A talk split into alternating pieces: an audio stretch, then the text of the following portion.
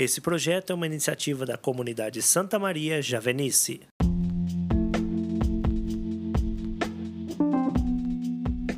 Meus queridos irmãos e irmãs, chegamos ao final de mais uma semana de reflexão da Palavra de Deus. Hoje é sexta-feira, 6 de agosto de 2021. O meu nome é Petri Nogueira. Vamos juntos então fazer a reflexão do Evangelho de hoje.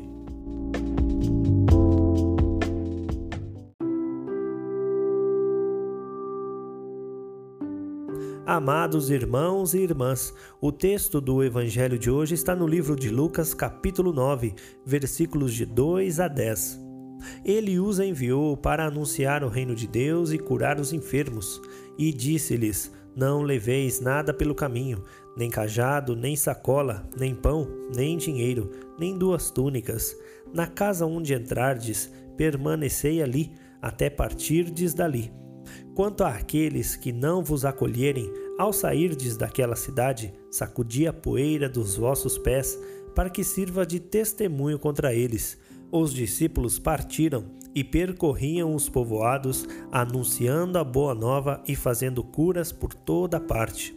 O rei Herodes ouviu falar de tudo o que estava acontecendo e ficou confuso, porque alguns diziam que João Batista tinha ressuscitado dos mortos, outros diziam que Elias tinha aparecido, outros ainda que um dos antigos profetas tinha ressuscitado. Então Herodes disse: Eu mandei cortar a cabeça de João. Quem será esse homem sobre quem ouço falar essas coisas? E procurava ver Jesus. Ao voltarem, os apóstolos contaram a Jesus quanto haviam feito. Ele tomou-os consigo e retirou-se à parte, para uma cidade chamada Betsaida.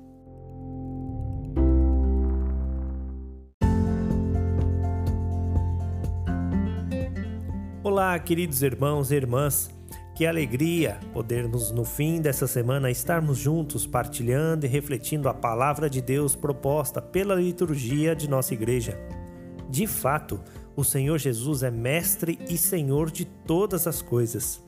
Tudo foi feito por ele e para ele, e nada foi feito sem ele. Inclusive você que me ouve e eu também. Por isso, louvemos ao Senhor pela nossa vida por nossos familiares, amigos e todos os que estão conosco no nosso dia a dia. Rezemos pelas almas que se foram, por aqueles que sofrem, lutam e buscam uma razão para suas vidas. Mas, além disso, façamos como os apóstolos no texto que ouvimos hoje. Vamos anunciar, com atos e palavras, que Jesus é o Salvador a solução definitiva para tudo o que passamos está em Jesus. E Ele está vivo, Ele está no meio de nós. Jesus é fonte de graça e poder. Se você ainda não teve a sua experiência com Jesus, reze ao Senhor, peça incessantemente essa experiência de amor na sua vida.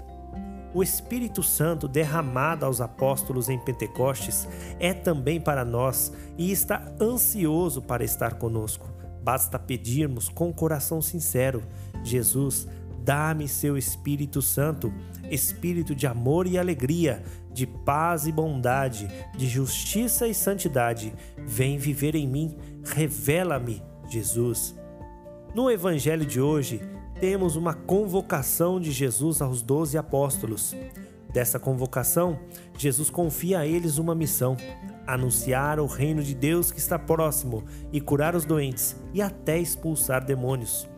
Jesus também recomenda, como diz o Evangelho, para que não levassem nada. Entendo que quando Jesus diz isso, quer dizer que é melhor se livrar do que é supérfluo e manter o foco na tarefa principal. Tudo que possa vir a se tornar distração, deixe para trás. O anúncio dos apóstolos foi tão intenso que o rei Herodes ficou confuso e o povo também. Chegaram a achar que os profetas do Antigo Testamento estavam entre eles ou que João Batista havia ressuscitado.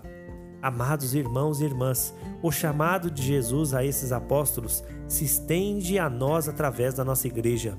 Somos todos chamados a anunciar o caminho da salvação que está em Jesus.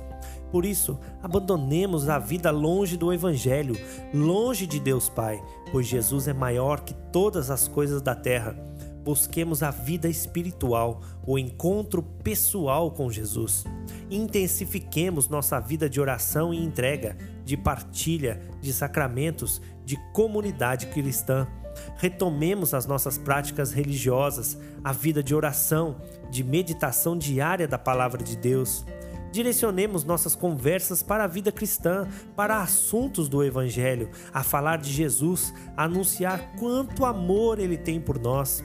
Condenemos o pecado de nossa vida, vamos rumo a uma vida nova com Jesus. Dediquemos nosso dia a dia, nossa vida, nosso trabalho, estudo, família e tudo mais para a honra e glória do Senhor. Sejamos sinal da graça de Deus em todo lugar. Convido você, amado irmão, amada irmã, a estar na missa regularmente, ter uma vida diária de oração, pedir sempre o Espírito Santo, buscar Jesus intensamente. E assim como ele enviou os apóstolos a anunciar o reino de Deus e concedeu-lhes autoridade sobre o mal, assim também essa missão está aí, se estende a mim e a você. Vamos contagiar o mundo com o amor de Deus por nós. Querido irmão, querida irmã, obrigado pelo seu tempo. Tenha um santo, eucarístico, ótimo fim de semana. Até a próxima semana de reflexão. Louvado seja o nosso Senhor Jesus Cristo. Para sempre seja louvado.